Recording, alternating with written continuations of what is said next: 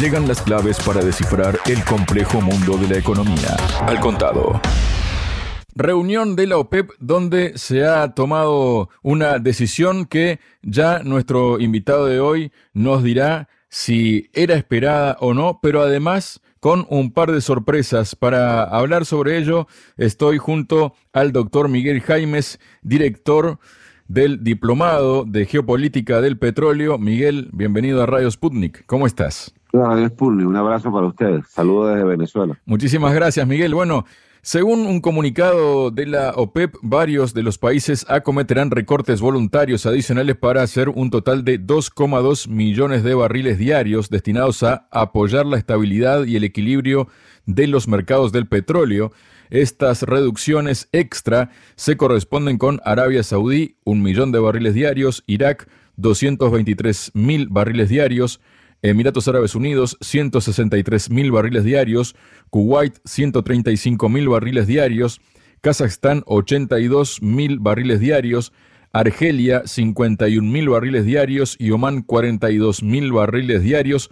A partir del 1 de enero y hasta finales de marzo de 2024. Los recortes se sumarán al anunciado por parte de Rusia de 500.000 barriles diarios para el mismo periodo, el cual se realizará a partir de los niveles promedio de exportación de los meses de mayo y junio de 2023 y consistirá en 300.000 barriles diarios de crudo y 200.000 barriles diarios de productos refinados. ¿Qué nos comentas, Miguel, acerca de estos nuevos recortes ¿no? que hace la OPEP en el actual contexto del mercado global del petróleo? Bueno, la OPEP cumpliendo su trabajo y su labor de estabilizar el mercado. En el fondo, el planeta, el mundo productor agradece estas importantes decisiones que equilibran, tienen un manejo ponderado del el mercado y advierte de cómo otros productores del planeta tratan de ahogar y de perseguir a esta organización. Sin embargo, es la única en su estilo, no, no, no hay otra conformada entre la OPEP con 14 países y la, y la Plus ahora con 10 naciones, 24 naciones del mundo, equilibrando, tratando de equilibrar la producción global del planeta. Esa ha sido la tarea cuando el precio está a la baja, retirar del mercado cantidad de barriles, en este caso 2.2 millones a partir de enero 2024. Igualmente, cuando hay una baja producción o bajo precio, se trata de equilibrar al alza, pero su papel es ese, está allí consono con sus políticas, su, crecimiento, sus mercados, sus adhesiones, su crecimiento. Y bueno, juega uno de los papeles más importantes en todo el planeta, ¿no? El precio del petróleo, su futuro comercial, ingenieril, inversiones, son aspectos que la OPE en su conjunto, en su dirección, en todos los países, no descuida. Y para esto, bueno, e, es costumbre todos los años, dos reuniones, hay reuniones ordinarias, extraordinarias, y es el manejo que hay que hacer constantemente de la producción de petróleo. Esto va a caer significativamente muy mal a algunos, ¿no? Para otros, como los países OPE, pues es la defensa de sus precios para sus inversiones y el futuro de esas naciones pero para otros cae mal, porque hay países activos allí como Arabia Saudita, como la misma Rusia, Irán, que sin ningún problema se suman a los recortes. Sabemos que hay toda una emergencia global, podríamos llamarlo de esta forma, en la cual hay factores que conspiran en contra de esta organización. Hay que decir que hay sectores que de una manera obligatoria están montados y dirigidos para la destrucción de esta organización y que su mismo manejo, trabajo y traslado no hacen posible un equilibrio en el mercado energético. Esto se activa aún más por el tema de la guerra y nos previene y nos advierte en los futuros escenarios difíciles y complicados que va a tener el planeta en este año 2024. Parece que con la cercanía de varios años de, de esta década, el mercado global se va ajustando. Hay amenazas de recesión, hay amenazas de producción, igualmente de atención a las comunidades, a, los ciudadanos. Recuerda de que para el 2040 incluso se está llamando a la unión de todas las energías. Estamos llegando casi a mil millones, a un millardo de habitantes que para el 2040 de una manera acelerada y sorpresiva no van a tener acceso a la energía. Y esto indudablemente que acelera las diferencias, las divisiones y los conflictos en el planeta. Miguel, ha surgido un par de novedades, ¿no? Como anticipaba en el comienzo del bloque. Una de ellas es que Angola, que es uno de los 13 países miembros de la OPEP precisamente, ha rechazado la cuota de extracción de petróleo asignada y ha manifestado su intención de incumplirla, según la reunión de la OPEP. Angola debería extraer 1,11 millones de barriles diarios a partir de enero de 2024. Sin embargo, Luanda ya ha avisado de que bombearán 1,18 millones de barriles. Produciremos por encima de la cuota fijada por la OPEP, ha asegurado en una entrevista recogida por Bloomberg el representante angoleño de la OPEP, Estebao Pedro.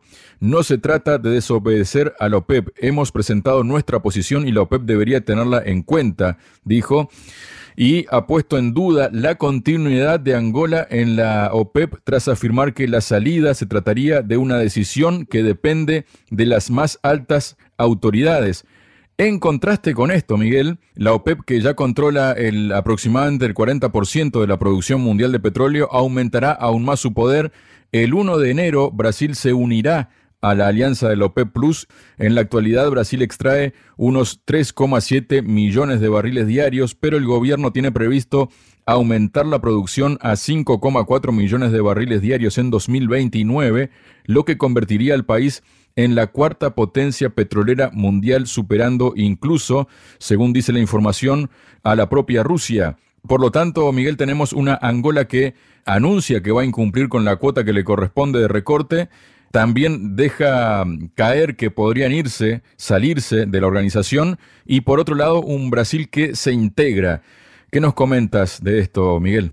Y hay dos novedades bastante importantes. La primera, la de Sudamérica, de Brasil, que, bueno, ya está anunciando por el gobierno del presidente Ignacio Lula da Silva su crecimiento al 2029, al 2030, de superar eh, los 5 millones de barriles. Ha sido un competidor serio de gran liderazgo dentro de América Latina, ¿no? Tanto con Venezuela, con México, también lo hace con Argentina, ¿no? Recuerda su enorme papel que tiene dentro de los BRIC. Y bueno, no es menos de esperarse de Brasil estas decisiones, ¿no? Tiene mucho que apostar y un gran liderazgo en su crecimiento económico. Recuerda también de la recesión forzada de la que prácticamente fue tomada en Brasil con el anterior gobierno y y bueno, también todo depende de la continuidad y de los planes. Uno de los principales problemas que ha tenido esta nación suramericana es la continuidad de los grandes megaproyectos o la ralentización o el relanzamiento de los mismos. Actualmente están en ese nuevo impulso. Vamos a ver en sus autoridades, en su consolidación de Estado, de su concepto de Estado-Nación, la perspectiva mejor y el mayor y el permanente crecimiento en torno a esta decisión. Sin embargo, es una gran noticia y también es una enorme sorpresa que Brasil esté integrando ahora los OP Plus, quienes están de manera en sintonía, en, en arraigo, en conjunto con las decisiones de la OP. Puede ser 28 países, casi una treintena de naciones que están reunidas alrededor de esta organización y que estas dos organizaciones están reunidas alrededor de la OP y que representa, como bien lo dices, una producción diaria de un mercado de un 40%. Todo indica que con los grandes la OP Plus va a seguir creciendo y la OP como tal se va a seguir fortaleciendo. Entre las dos hacen una importante sincronía, logran ser una pieza muy valiosa para la estabilización del mercado global y también en la respuesta que se le da a los desórdenes de otros países y el control europeo y de los Estados Unidos en torno al muy mal manejo del petróleo. Allí se anuncia, por ejemplo, que Estados Unidos produce 17 millones de barriles de petróleo. No, no los produce. Estados Unidos le roba petróleo a Siria, le roba petróleo a Irán y lo pone dentro de sus cuotas de producción y negocia con este petróleo que prácticamente lo adquiere allí en sus campos, en, su, lo que han considerado sus campos y sus regiones de manera gratuita y lo ubica en otras regiones. Eso hace que el precio del petróleo conspire. Detrás de cada decisión del mismo hay elementos de guerra, de conflicto y el más desleal en estos planteamientos en estos inicios, en estos finales, son los Estados Unidos de Norteamérica, que no tienen ningún tipo de, tino, de plurito a la hora de decidir frente a los recortes y que como una máquina sin control trata de obtener petróleo de muchas partes del mundo y de manera prácticamente gratuita, regalada, robada, saqueada. Entonces que Brasil vaya a la OPEP, eh, la OPEP Plus, realmente es muy importante. Es un coloso, ha presentado sus cartas sobre la mesa y es valedero. Es también importante que lo haga. Por supuesto que para otros países, bueno, también resulta incómodo, pero es su política y yo realmente lo veo como un punto de vista muy objetivo. El caso de Angola, bueno, una estrategia, ¿no? Trata de presionar uno de los viejos países que pertenece a esta organización. Tiene arraigo, tiene metas, tiene propuestas también Angola se ha visto también sumida en muchos conflictos que se los han desarrollado dentro de su territorio, en sus áreas terrestres. Por eso varias plataformas de estas han sido instaladas en su océano y en el Atlántico barcos nodrizas de gran capacidad succionan, sacan el recurso por debajo y bueno, estos barcos madres luego alimentan a barcos nodrizas que extraen crudo. Angola tiene una superficie marítima muy rica en recursos. Es capaz de, extraer tanto en tierra como en mar.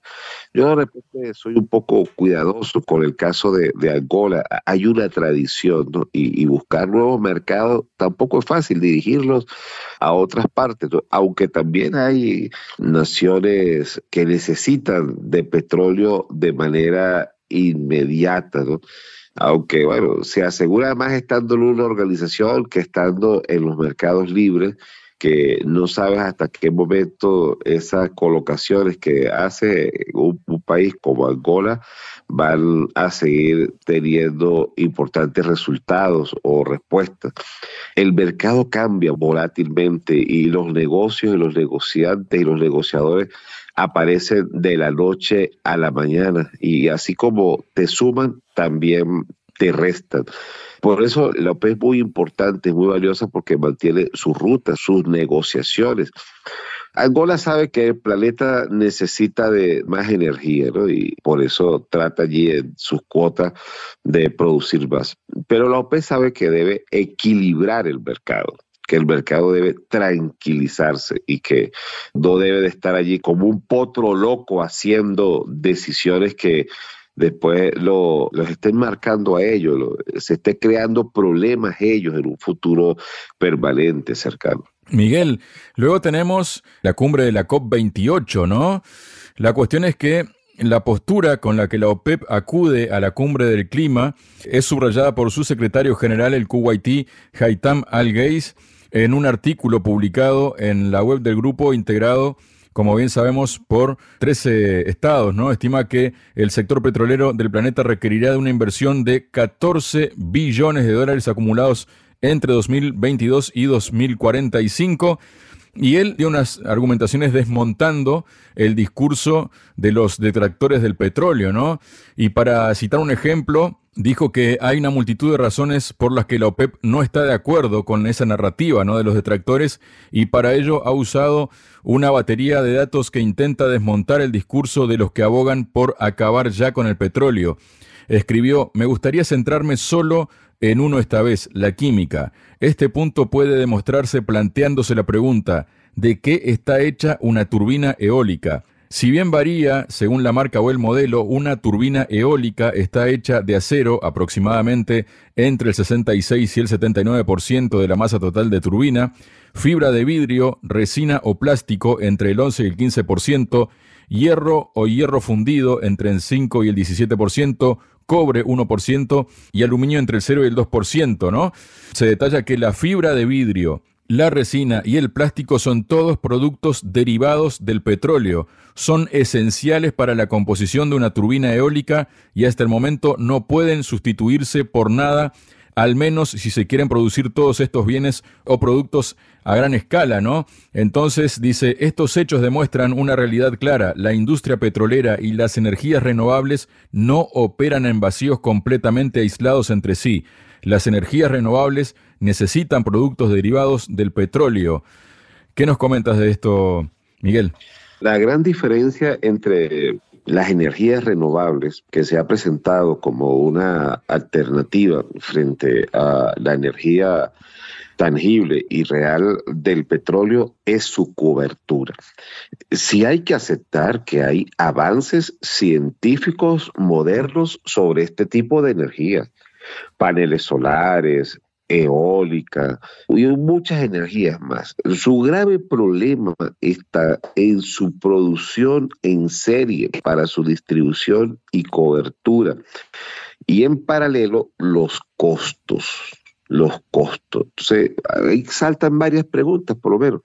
De aquí al 2030, el planeta va a soportar dentro de su superficie no menos de 2 mil millones de vehículos. ¿Qué porcentaje de eso utilizan energía alternativa, híbrida? Eh, realmente no llega ni al 0,5% a nivel global.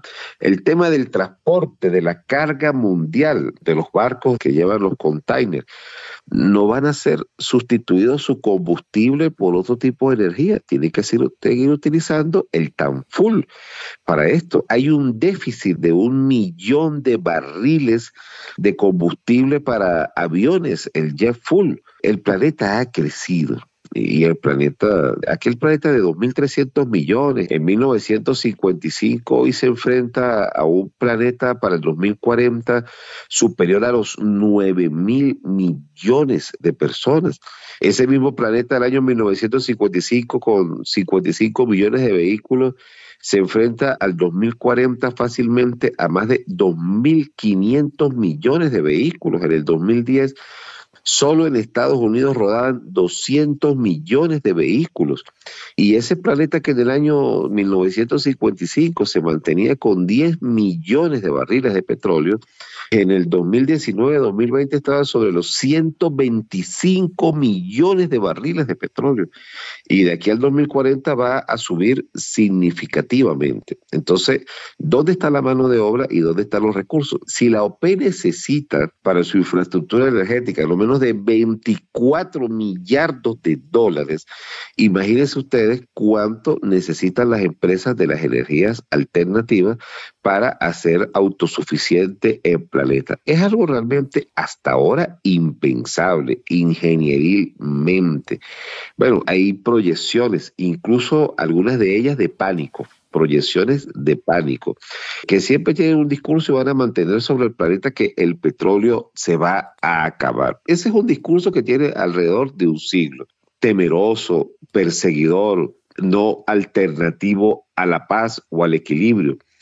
El petróleo durante 100 años nos ha hundido, es cierto, pero en este momento, justo en este momento, el único que nos puede salvar es el petróleo.